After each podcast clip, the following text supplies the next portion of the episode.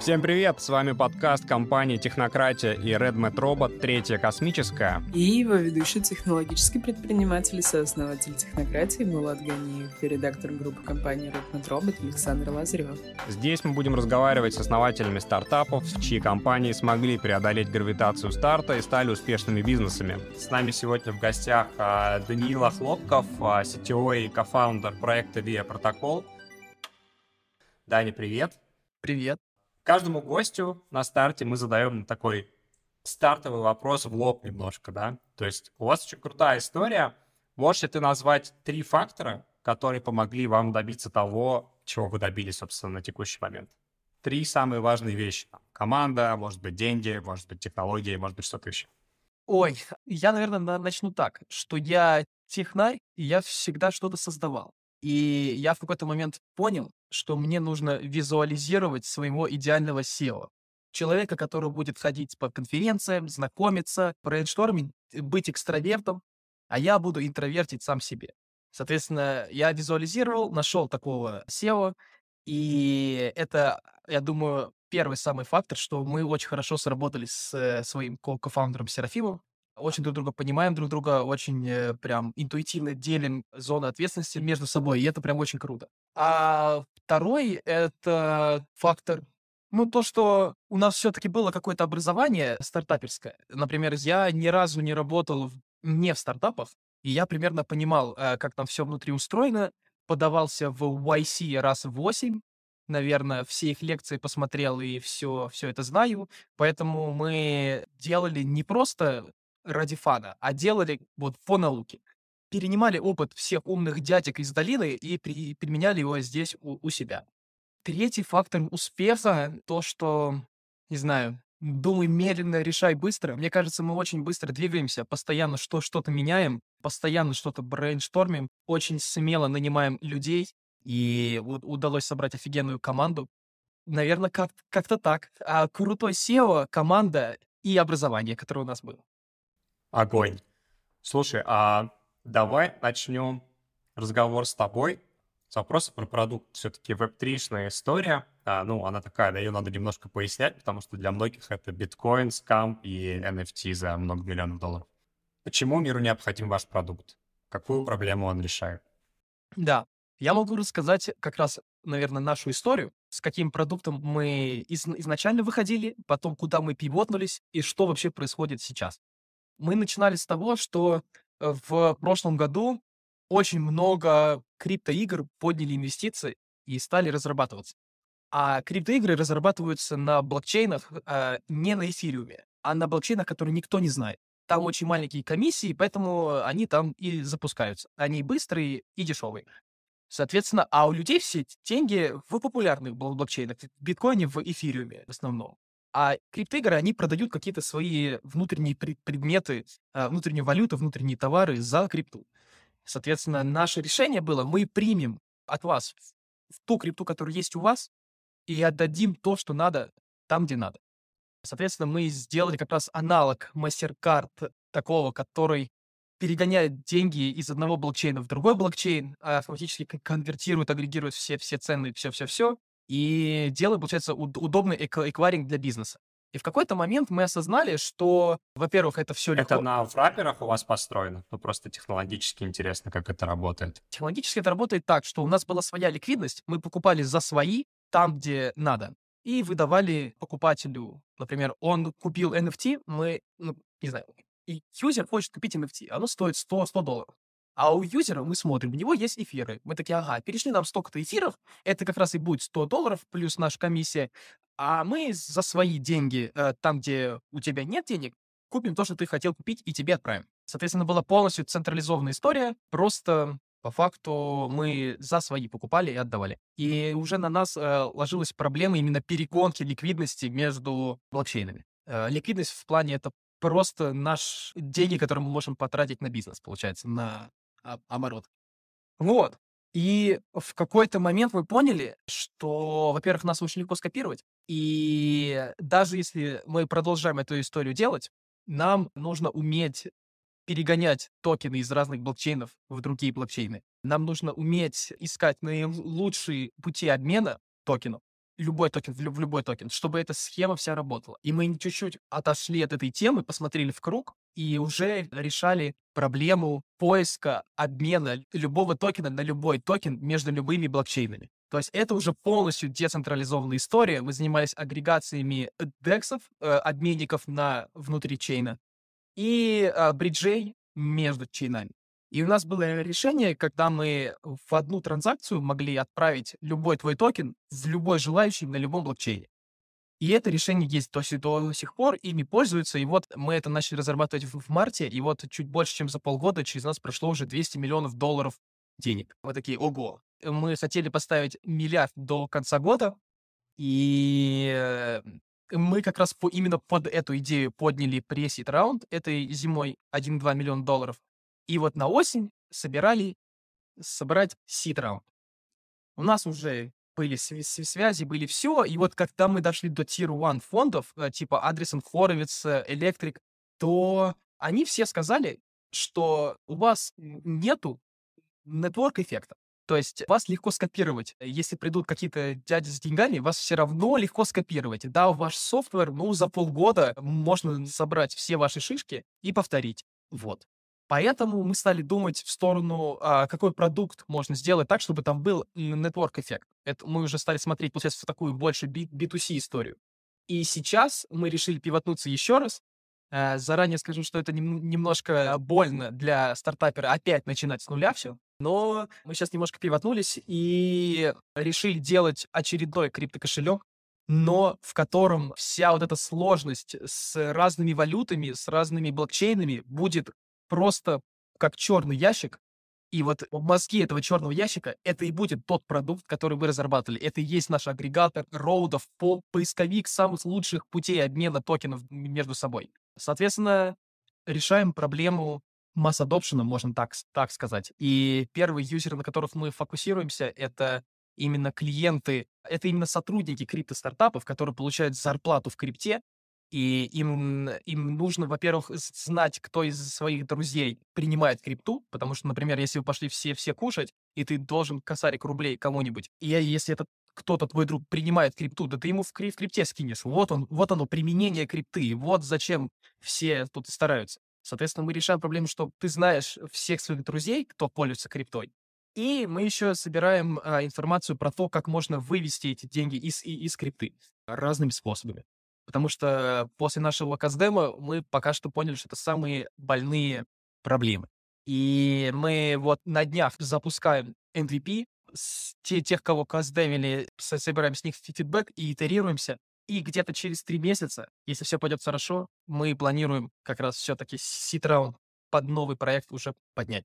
Я просто уточнить хотел, то есть правильно понимаешь, что у вас э, будет заложена логика зарплатного проекта с этим пейролом фактически по разным кошелькам и возможности там такой мета-мета-маск даже сделать, да, то есть там, где даже чейна не надо выбирать, еще более какой-то простой способ гонять крипту между счетами получается. То есть фактически фиатный банкинг, повторяете его логику, но в децентрализованном приложении.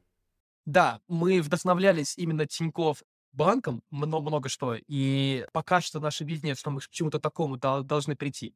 Но мы именно разделяем вот большинство современных криптокошельков или каких-то сайтов, они ориентированы либо на всех, ну, то есть ни на кого конкретно, либо на инвесторов. То есть вот, какие, вот какой стейкинг у вас есть, вот токены растут в цене, и давайте инвестируйте. А мы такие нет. Большинство э, тех, кого мы каздевили, именно хотят просто, им нужна крипта, чтобы ее вывести в наличку. Либо расплатиться за что-то. Не знаю, когда я был на, на Бали, я платил криптой за серфинг, например. А тут я криптой скидываю пацанам, когда они за меня где-то заплатили. Вот. По поводу зарплатного проекта, мы в эту сторону тоже смотрим, но мы хотим зайти именно со стороны сотрудников, чтобы потом работодатель такой, о, а все ваши сотрудники уже у нас. Поэтому вот вам интерфейс, где вы можете одной кнопкой отправить всем сотрудникам те токены, какие они и хотят получить. Потому что одна из проблем тех, что, например, тебе платят за зарплату, тебе кидают USDC на эфире. И ты понимаешь, что чтобы с ними что-то сделать, тебе нужно еще долларов 40 заплатить за комиссию. И многие не хотят получать. И, не, и как бы и не надо. И мы сделаем возможность так, чтобы юзер сам выбрал, на какой сети, в чем он хочет получить. И благодаря тому, что у нас есть как раз софтвер, который мы разработали, нетривиальный, но который реально повторить за полгода, при желании, при деньгах, то вот мы поверх него и делаем, и кажется, будет круто. А какая сейчас вообще возможность платить в крипте? Вот ты говоришь, я на Бали оплачивал э, серфинг. Для меня, как для обычного человека, это странно. То есть я понимаю, какая-то история, если это крипто-стартап, если это что-то связанное с финтехом, но в обычной жизни это уже тоже применимо. Это применимо, конечно же. Просто никто не знает, кто принимает крипту.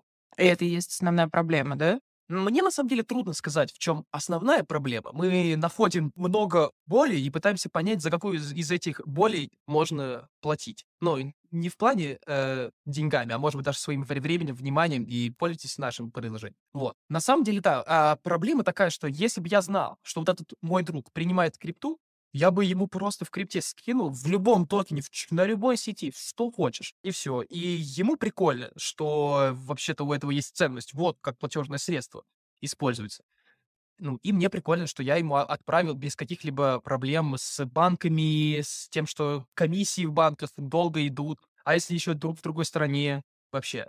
А законодательно у нас как-то регулируется? Есть проблемы на уровне государств? Или это сейчас свободный сегмент, где, ну, вот я просто могу переводить? Насколько я знаю, во всех странах по-разному. Кажется, что принимать оплату за услуги в крипте все еще нелегально в некоторых э, странах. Но все это упирается в то, что э, если ты получил оплату, ты должен заплатить с нее налоги. Если ты заплатил с нее налоги, все хорошо. Тут э, фишка в том, чтобы все платили налоги. Ответственность по уплате налогов кладется на тех, кто принимает деньги. Вот. А мы просто упрощаем переводики. Слушай, у меня такой вопрос.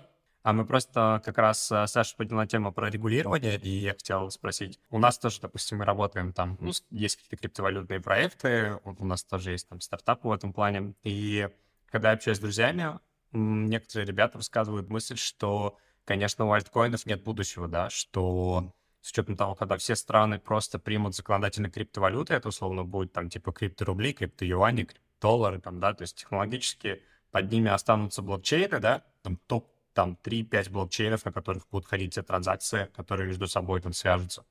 Но альткоины, они, собственно, не будут существовать как валюта, да, то есть они просто как некие криптоактивы, криптоэссеты могут остаться. Как ты думаешь вообще, как, как это будет развиваться как тренд? Я думаю так, что все-таки стейблкоинами в, в разных валютах будут все пользоваться. Даже сейчас, вот мы в нашем приложении мы убрали, вот если у тебя есть эм, какие-то непонятные токены, мы их тебе даже не показываем. Это твои инвестиции, это твой, твой риск. А вот только вот доллары, которые у тебя есть, то, то только мы их тебе и показываем. Потому что это твой как бы кэш на растраты, на обнал потом. Ты именно его и обналиваешь обычно. Вот. На самом деле, я не знаю, каким будет криптобудущее. Сто процентов будут какие-то большие чейны, и будет, наверное, много маленьких. Будет ли популярны достаточно маленькие, чтобы ими пользовались, я не знаю. Но с тем, что будущее за несколькими блокчейнами, это сто процентов. Я в этом убежден. Какие это блокчейны сейчас, на твой взгляд? В моменте какие блокчейны претендуют на вот это лидерство? Там, условно, три, топ-три блокчейна, которые, по-твоему, претендуют на такое лидерство. Это сто процентов эфириум, потому что он задает тренды в разработке. Есть еще Solana, но она как-то плохо работает. Есть еще биткоин, он не развивается. Есть еще Терон, которым пользуются все для того, чтобы переводить друг другу э, доллары на троне. А эти блокчейны популярные, но что-то как-то мне в них не очень нравится. Вот. Скорее всего, будут вторые уровни над, над, над эфириум, типа Арбитром, Оптимизм, э, есть еще Полигон, есть Binance Smart Chain. Эти сети сейчас в топе, и вряд ли они схлопнутся. А, я думаю, они и останутся. Вот, скорее всего, все те блокчейны, которые я сказал, они так или иначе будут. Но эфир — это именно тот, кто сейчас задает все, все тренды. Условно, кто-то смотрит футбольную трансляцию, а мы с пацанами смотрели трансляцию, как проходил мерч эфира. Вот там графики, и вот, все, мерч. Мы такие, ура, смотрим, не поломался ли у нас ничего из этого. А то, что сейчас Ethereum изменил протокол, да, сейчас Proof of Stake, стал. Да. Это означает в, в переводе на обычный язык для обычных людей, что, собственно, что это означает? Давай так начнем. Это, это означает, что тот механизм, который делает блокчейн децентрализованным и trustless, он поменялся. Раньше, чтобы поддерживать блокчейн, нужно было решать сложную математическую задачку, и тем самым, если ты ее решил, ты доказывал, что ты соверш... что ты поработал определенное время, и ты на самом деле э, за... затратил какие-то ус... усилия для этого. Э, это, не... это, это нужно, чтобы распределять правильно награды за то, что ты подде... поддерживаешь сеть. А сейчас э, они поменяли вот этот э, меха... механизм кон... консенсуса на другой. Он уже он более сложный, и он завязан на том, сколько, сколько ты денег залочил в проект. То есть, э, если ты будешь валидировать транзакции неправильно, все деньги, которые ты залочил, они сгорят. Поэтому ты вынужден делать правильно. А значит, ты просто запустил э, их код, и все. И этот код, он уже не, не требует никаких вычислительных больших мощностей. Он э, потребляет, я не, не знаю, во, во сколько порядков раз меньше. И за этим точно будущее, потому что это даже на мобильном устройстве можно делать. Нет необходимости тратить очень много энергии на поддержку блокчейна. Угу. А ты несколько раз уже сказал про будущее. Соответственно, криптовалюта это вообще про наше будущее, или это будет одной из э, альтернативных, а, одним из альтернативных способов оплаты, к примеру?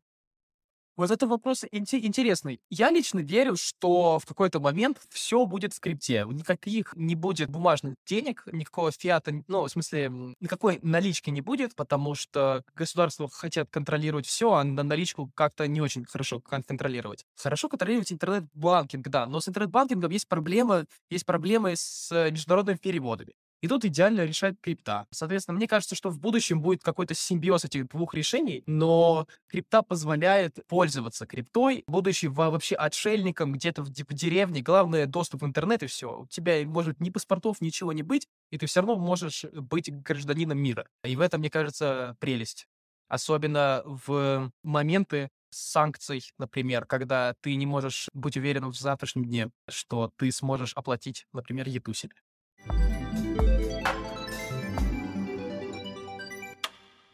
Слушай, вот ты сам поднял тему санкциями, и э, когда я читал вашу историю, меня, конечно, это очень удивило и порадовало, что то есть в самый такой горячий момент, да, когда началась там и криптозима, и финансовый кризис, и условная отмена русских, у вас получалось как бы наращивать аудиторию, наращивать выручку, а еще привлечь там 1,2 миллиона инвестиций. а, причем не только от а, русскоязычных фаундеров, я так понимаю, как раз вот а, и от зарубежных а, фаундеров. Как вы, блин, это делаете просто? Почему вы просто как будто не заметили все, что происходит? На самом деле, да. На самом деле, мы начали рейзить в октябре прошлого года, и первые инвестиции у нас были в начале декабря. Закрыли мы раунд где-то в феврале. Вот. Соответственно, все это у нас затянулось. У нас нету ну да, э, у нас в раунде несколько русскоязычных ангелов, но все фонды никак не связаны с Россией. Возможно, это и помогает нам сейчас э, спокойнее планировать след- следующие раунды. Вот. На, на самом деле, да, в начале февраля мы думали, ребята, наша команда, давайте вот вы сейчас все на удаленке, а давайте мы где-нибудь снимем большой дом и соберемся. И 1 марта такие, ребят, самое время. И вот мы полгода работали с Бали. Вот. Сейчас мы работаем э, из Тбилиси. У нас тут тоже домик, программируем, живем кто-то вместе, кто-то отдельно, но вот как такой офис. Я не скажу, что как-то очень сильно повлияла вот вся вот эта ситуация на нас. С другой стороны, криптозима повлияла точно. Потому что если бы не криптозима, то вот текущий сит раунд, который мы должны были уже поднять в сентябре, мы бы его точно подняли. Просто сейчас из-за того, что криптозима, э, все фонды аккуратные, и вот когда мы дошли до босса для самых, ну, когда зашли к самым нормальным фондам, к Tier 1, они как раз и аккуратно и сказали, что у вас все круто, да, но сейчас такое время, 10 раз сложнее подни поднимать, и мы поэтому инвестируем только прям вот в звезд. Именно в звездный проект. Типа, у, у нас команда от, отличная, все инвестируют на нашем этапе именно в команду, но вот дальше они сказали, что недостаточно крутой у вас бизнес. Поэтому что-нибудь подумайте и переходите на переэкзаменовку. И вот мы через три месяца придем.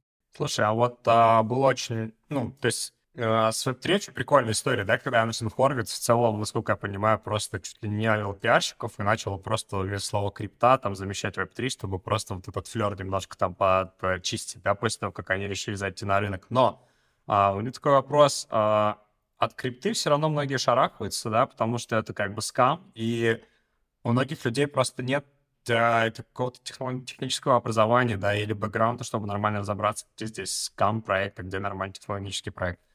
Как бы, что бы ты мог посоветовать а, с точки зрения того, как научиться разглядеть скам проект или нормальный технологический проект? Я когда думал над этим вопросом, я ничего лучше, чем посмотреть на команду, не придумал. Потому что я, когда работал в венчурном фонде, то все проекты на начале стадии, они оцениваются скорее не про бизнес-модель, которая все равно будет меняться, пивотаться, если люди умные, они все сами придумают. Вот, а именно в команду. Соответственно, нужно смотреть, кто делает этот проект, какой у них трек-рекорд, что они уже делали раньше. Если как это какой-то новый проект, то нужно тогда команде как-то доказать, что, что все нормально, чтобы кто-то за них поручился. И вообще, да, насколько я понимаю, в венчурной истории и вот в, крип в криптоистории э, связи, дружеские всякие коннекшены э, очень сильно влияют. На этом, кстати, и был построен весь наш маркетинг. Мы вообще ничего не потратили, просто в Твиттере репосты делали. Это магия команды, которая у нас э, собралась. А, хочется, знаешь что, откатиться чуть-чуть назад и а, понять про твой бэкграунд. Потому что я, тебе 26 лет, ты в Форбсе 30 э, до 30 рейтинг. Почему изначально были только стартапы, венчурный фонд и ну, движение по вот этому пути и траектории? А почему я стал криптой заниматься? Ну, вообще, почему э, сразу как-то выстроился твой, э, ну, скажем так, я не знаю, карьерный путь, если это корректно, через стартапы, через крипту, да, через венчурные фонды, почему в этот сегмент сразу ушел? Ну, как судя по всему, ты понимал, что будешь этим заниматься. Ну, во- во- вообще нет. В моменте я ничего не понимаю. Задним числом можно объяснить, конечно, да, вот, что я там поймал Меркурий, и он мне сказал. Нет, на самом деле я... э, моя первая работа была дата-сайентистом, я обучал модельки машинного обучения.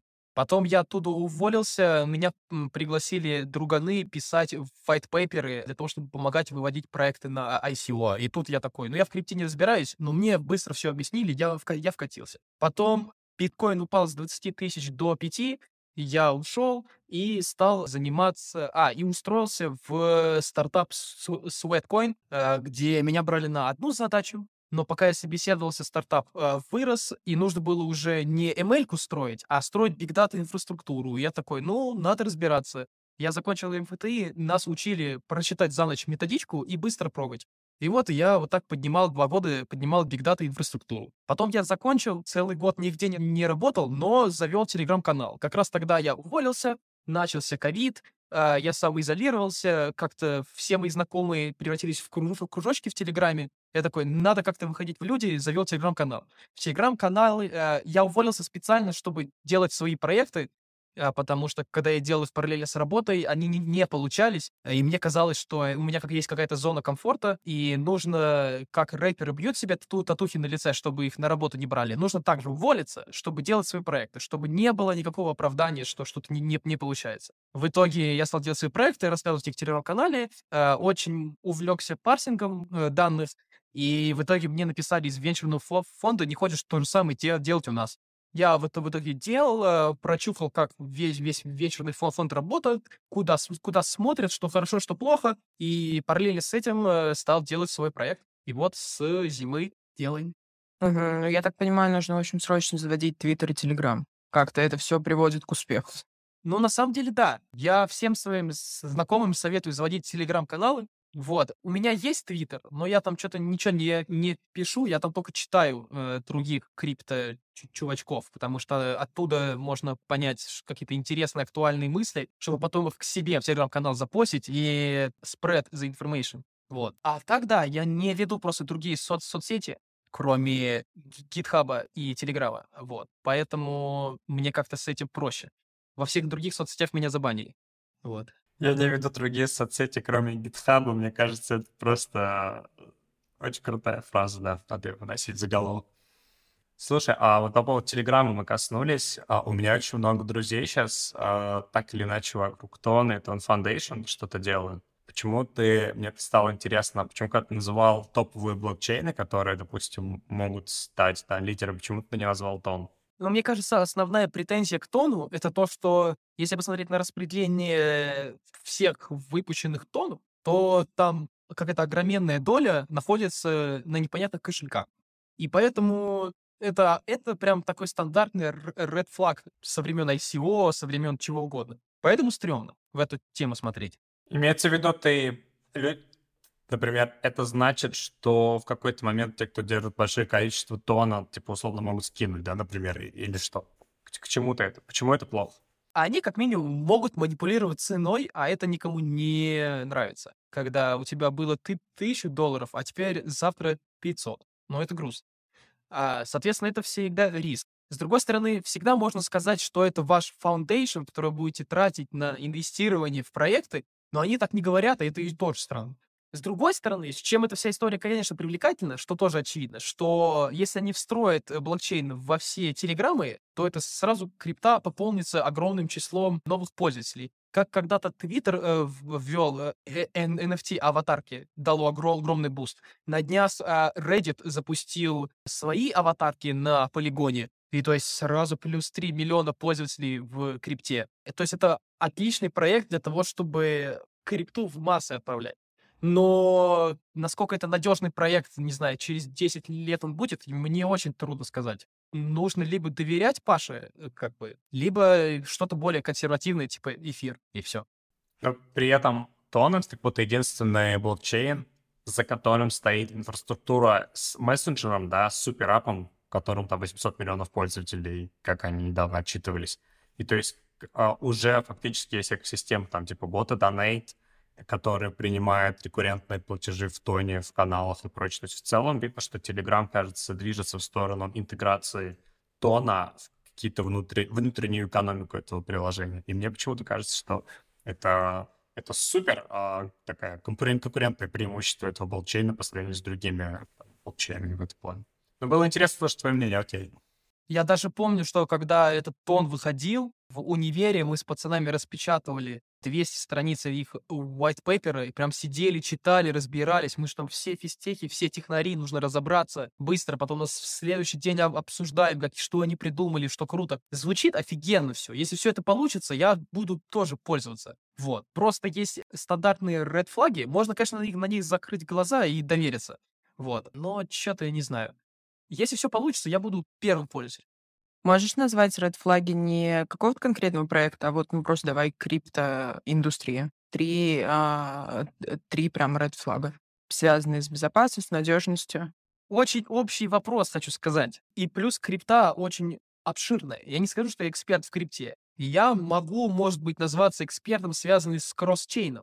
Вот. Кросс-чейн мафия — это вот про меня. Это вот когда нужно перегнать токены из одного блокчейна в другой блокчейн. Соответственно, вот тот, тот механизм, который перегоняет, он называется бридж, мост. И он должен быть максимально децентрализован чтобы никто, чтобы, чтобы тебе выдали деньги на, на том конце. Связать два блокчейна без централизованного бэкэнда невозможно. Можно этот бэкэнд сделать как, как бы децентрализованным, что сделать его не одним, а сделать его несколько и что и когда большинство проголосует, что все хорошо, тогда выдавать деньги на другом блокчейне, например. Вот. И есть проекты, которые делают так. И это как бы похвально, это хорошо, это уважение к комьюнити.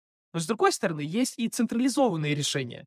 Это как бы плохо, но, но например, есть блокчейн Arbitrum, и у них есть централизованный Arbitrum Bridge. Но как бы централизованный, значит, их могут сломать, случайно все деньги угнать и, и, и, и так далее.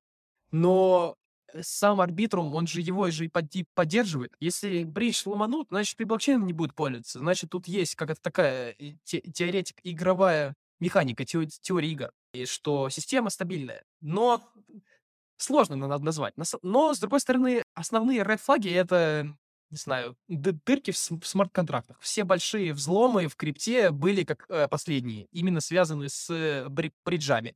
То есть у тебя должны быть на блокчейн деньги, чтобы ты их мог отдавать пользователям, кто запросил. Ну и, соответственно, там большой котел денег, и на него много кто претендует. Ну и в основном все взломы связаны с, с тем, что а, ты как-то печатаешь не, не настоящие токены, так, чтобы этот алгоритм, чтобы этот бридж принял их как будто бы настоящие, и тебе обменял и выдал за, настоя- за настоящие деньги настоящие деньги. Вот.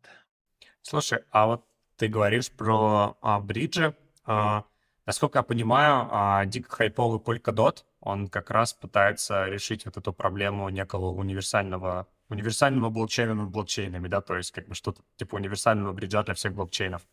Насколько ты веришь в этот проект? Насколько ты считаешь, что Polkadot это действительно будущее, а не там хайп пока на ровном месте? Если честно, я про Polkadot, кроме вот их как бы теглайна, ничего не знаю. С другой стороны, я вот кручусь в, в кросс-чейн теме, и сейчас хайпует Layer Zero. Это тоже отде- э, отдельная такая су- сущность, которая позволяет именно синхронизировать несколько блокчейнов. И вот ее мы проинтегрировали, она сейчас пользуется и жалуется только на комиссии большие, но это, это не- не- ничего страшного. А про Polkadot вообще он как-то мимо меня прошел, и юзеры не просили, и как будто бы хайп прошел. Но я и не разбирался в нем. То есть Layer Zero уже имеет технологию, которую можно использовать как такой, как бриджи, да, между блокчейнами, а у Polkadot, получается, еще нет технологии, которую можно использовать. А я не знаю. Я про Polkadot ничего не знаю. Возможно, у них что-то есть, потому что Polkadot, я, насколько знаю, там уже несколько лет, уже очень давно. Но как бы ни пользователи не просили, ни как-то не мелькал в сообщениях бесконечных. То есть, э, не знаю, если какой-то проект мелькает, мы такие, ну, значит, давайте его проинтегрируем, напишем его в, твит- в Твиттере, чтобы он нас зарепостил, и его аудитория перейдет к нам, и у нас еще будут э, объемы. Вот у нас такой маркетинг. А про Polkadot вообще ноль. Возможно, мы в своем пузыре живем, но живем вроде счастливо. Но мы все живем в пузырях.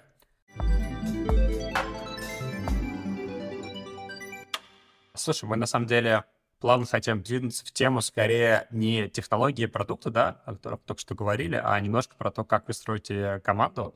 И первый вопрос у меня такой.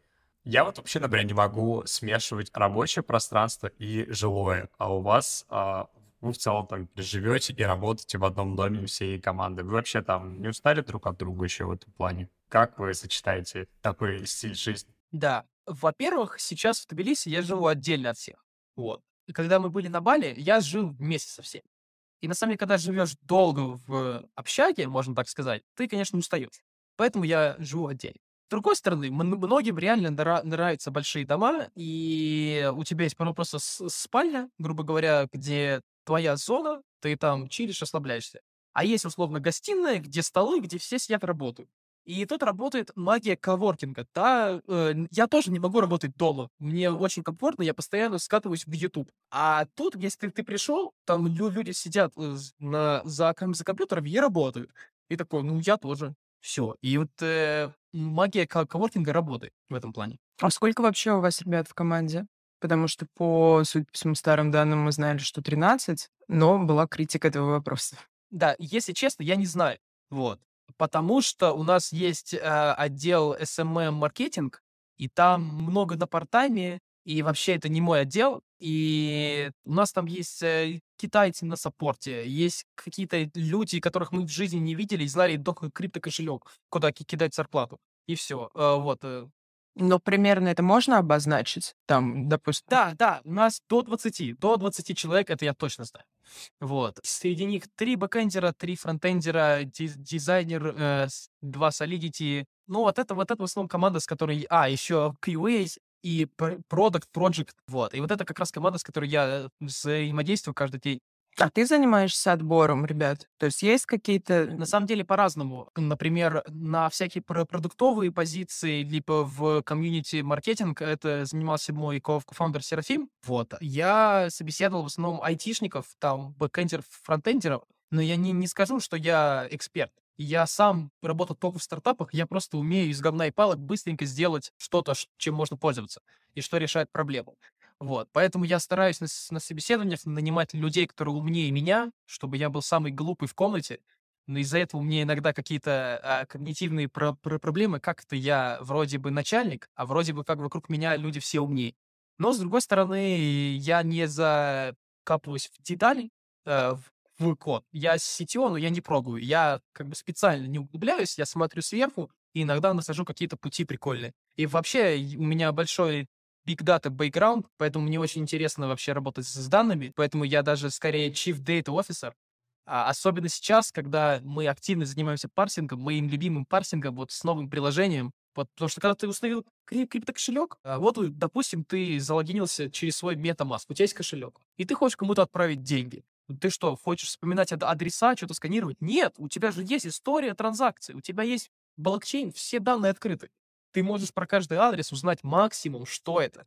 Ты можешь даже автоматически пролейблить, например, это твой Binance, например, или этот твой друг сюда не присылает деньги, он почему-то в санкционных списках оказался. Если ему пришло, что тебе тоже не очень будет и так далее. Очень много что можно сказать про адресы, но все эти данные лежат в разных местах. И вот, я не знаю, у меня какой-то фетиш на парсинг, я не знаю. Я, наверное, какой-то пират, который любит прийти, скопировать и потом использовать. Соответственно, вот именно этим э, мы сейчас и занимаемся. Как раз мы просто на этой неделе пили как раз мою фичу, контактная книга, где как раз будет парсинг всего. Ты подключил кошелек, а мы про тебя знаем все. Это так, это так, так, так прикольно, так полезно и приятно трогать. А хочется узнать чуть больше про тебя. Ты говоришь, мне нравится, когда в комнате все умнее меня. Ну, это так, это мотивирует, стабилизирует работу. А сам по себе ты человек какой? Более, ну, для тебя только да-нет есть сто процентов или ноль процентов? Или ты где-то пытаешься балансировать?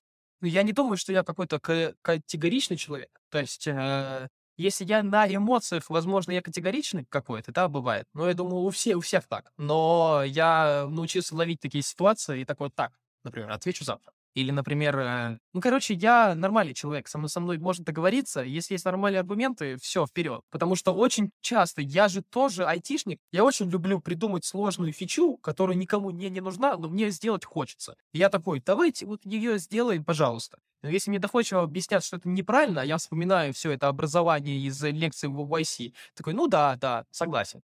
Если будет свободные руки и силы, может быть, сделаем потом когда-нибудь. Хорошо. Вот. А бывали моменты в жизни, когда хотелось бросить все? Когда что-то не получилось, ну, связано с работой, да, имеется в виду? Не, ну были моменты, когда я увольнялся с предыдущих работ. Это, ну, как бы, да, но э, мне кажется, стандартный момент. Ну, там понятно, да, ты и бросил. Не, я имею в виду в своем да. проекте. Ты доходил до каких-то моментов, где ты понимал, блин, вот сейчас не получится, здесь нужно заканчивать или еще что-то. Случались ли они? Если случались, то как ты перестраивался? Ну, на самом деле, я в этом плане доверяю своему SEO. У него огромный опыт. Он был CPO в Sunlight. Ему сейчас либо 23, либо 24 вообще. Ну, короче, он очень заряженный тип, и я ему полностью доверяю при принятии бизнес-решений. И очень часто бывает такое, что мне что-то не нравится. Например, ну я, ну я не верю в, вот, в, в продукт. Ну, бывает такое, в какую-то фи фичу. Такой, ну ладно, ну это как бы, может, я просто, у меня скудные знания, надо просто сделать, подождать, потом, потом по фактам посмотреть. Я, конечно, все свои опасения как бы выскажу, да, вот, типа, если мои опасения фигня, все, проблем нет, погнали. Вот. Easy going. Слушай, ты довольно часто говоришь про ну, образование, и несколько раз уже упоминал и физтех, и лекции у комбинатор. Я, наверное, конкретно про физтех больше хотел спросить, потому что это такой именитый вуз. В России огромное количество предпринимателей и там инвесторов, да, инженеров. Он, собственно, подарил уже миру, наверное, не только там России в этом плане. Насколько в твоем конкретном успехе твое физтеховское образование там сыграло свою решающую роль? Ну, мне кажется, как бы цель любого универа научить тебя учиться, научиться быстро осваивать что-то новое, неизведанное. На физтехе, просто из-за того, что это тех, технический вуз э, с э, задротскими тех, технарским, не знаю, там, квантовой физикой и так далее, у тебя просто много опыта разбираться в чем-то непонятном, но ты обязан разобраться до какого-то уровня. И, наверное, это свойство лю- любого универа, но на физтехе еще есть некая магия нетворкинга, потому что из-за того, что туда трудно попасть, то люди там в целом собираются интересные с которыми можно не просто пойти пиво попить, а пиво попить и еще что-то замутить. Например, не знаю, рок-группу свою, либо начать пробовать. Либо у меня была, собственно, у меня была радиостанция на физтехе, физтех радио сделали с ребятами. Я, как оказался, я там был девопсером. потом понял, что я девопсом занимался там. Вот, и так далее. Физтех очень, э, очень много дал, я ему очень, очень благодарен, но я не скажу, что прям нетворкинг спасает. В плане, у меня есть много знакомых с физтеха, с которыми я хорошо когда-то дружил, а потом наши пути разошлись, и мы просто не общаемся больше. Но во, во всяких таких мом- моментах, когда ты где-то, не знаю, тебе добавляют в чат B2B интеграции, смо- смотришь людей, смотришь общие чаты, и там есть чатик флудилка физтеха, и такой, о, ты тоже свой? Привет, здорово, все, и вот сразу, сразу какая-то братская любовь становится. И это, это вот везде так, э, что физтех, физтехов постоянно поднимает. Меня, наверное, даже в венчурный фонд взяли, в частности, из-за того, что я, я физтех, потому что там было много физтех. У нас э, в компании есть физтехи. Вот. Когда так. Вот я как раз хотел спросить про, является ли это для тебя лично. То есть, понятно, ты для других а, являешься своим, если ты в общих чатиках, а, а ты сам отдаешь его во время найма приоритет ребятам с физтеха, получается, то, что то есть для тебя это определенный стандарт, и, скажем так, ты более изначально расположен к ребятам, которые закончили физтех. У меня на самом деле такой ситуации не было, что у меня был выбор между физтехом и не физтехом, и мне нужно было думать, да, быть пр- предвзятым или нет. Но если бы такая ситуация была, я бы, конечно, был бы предвзят ради физтеха, потому что я знал, через что он прошел, знаю, что он уже умеет. Не, кон- не конкретные скиллы, а вот именно вот эти функции в голове, которые могут э, деливерить результат. И все. Так что да, я буду предвзят. С такой ситуации не было, но кажется, что я буду. А на как-то культурном коде твоей компании это сказалось? Ну, то есть каждая компания все равно, она обладает каким-то количеством ценностей, да, то есть, условно, у вас есть система свой-чужой для кадров там. Таких вот ребят мы не берем, а таких мы отбираем. То есть именно на уровне ценностей, а не на уровне там технических навыков, да.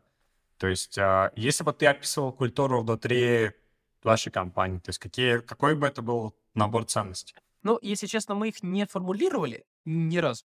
Когда я работал в, в предыдущем стартапе, э, там прям сформулировали ценности, развесили э, по офису в, в рамках эти ценности, и это было что-то какой-то кринж, типа, чё? Там причем ценности какие-то, как будто бы реально из э, Инстаграма с советами для молодых предпринимателей, для успешных волков, как будто оттуда цитаты взяты. Вот. Поэтому мне как-то не очень нравится их формулировать. Мы их не формулируем, просто когда собирается собеседование, мы просто за- задаем то технические, то какие-то стандартные, стандартные HR вопросы. И обычно становится прям понятно по тому, как человек от- отвечает, насколько он свободно себя держится. Понятно, и что есть люди, которые стесняются, как-то плохо проходят собеседование, но тогда на технической части там хотя бы какое-то зерно можно вытащить из них. По поводу культуры сложно сказать, на самом деле. У нас, конечно, уже есть внутри компании свои ритуалы, уже, уже как раз появляется корпоративная культура внутри. Но именно какой-то скрининг при найме, подходит ли на эту культуру, такого пока что не было.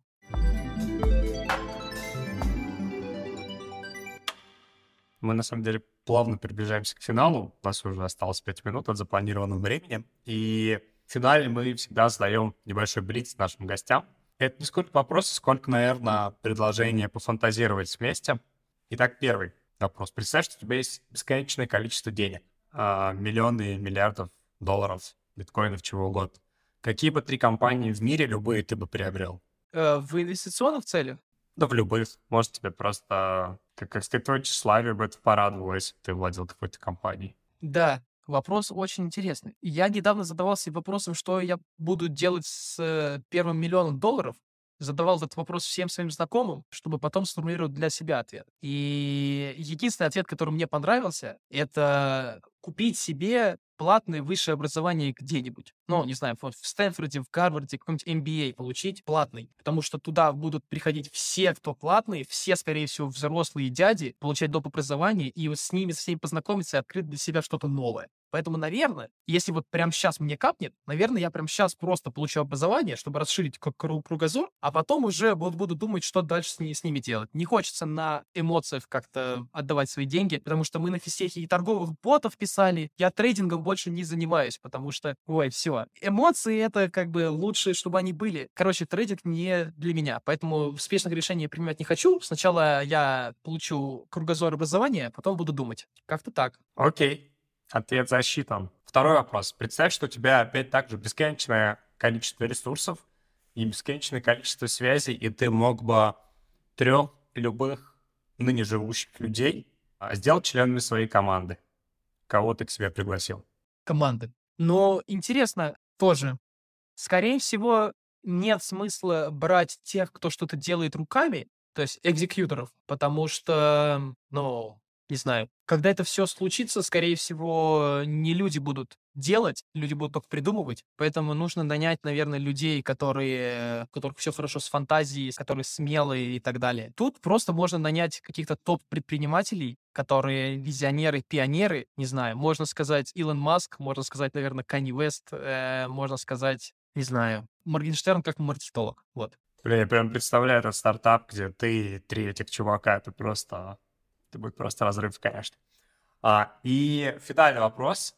А, если ты бы мог дать всего один короткий совет начинающим предпринимателям, что бы ты посоветовал? Просто делать, просто вообще не глядя ни на что, ни на деньги, просто делать, делать, делать. Я, сделав 10 своих проектов, которые, у которых монетизации э, ноль вообще, которые не нацелены на, на заработок денег, просто сделал, не знаю, проектов 10, может даже больше, до того, как у меня появился свой стартап, который, у которого уже есть намеки на заработок. Поэтому просто делайте, набивайте руку, если нет знакомых, делайте один. Просто из, изучите все необходимое, чтобы во всем разбираться, и сделайте один, несколько проектов. А, заведите телеграм-канал, на вас подпишутся, и вы там найдете себе и кофаундеров, и сотрудников, и потом будете все свои проекты делать вместе с другими, с другими ребятами. И напишите мне, я, может, вам что-нибудь помогу.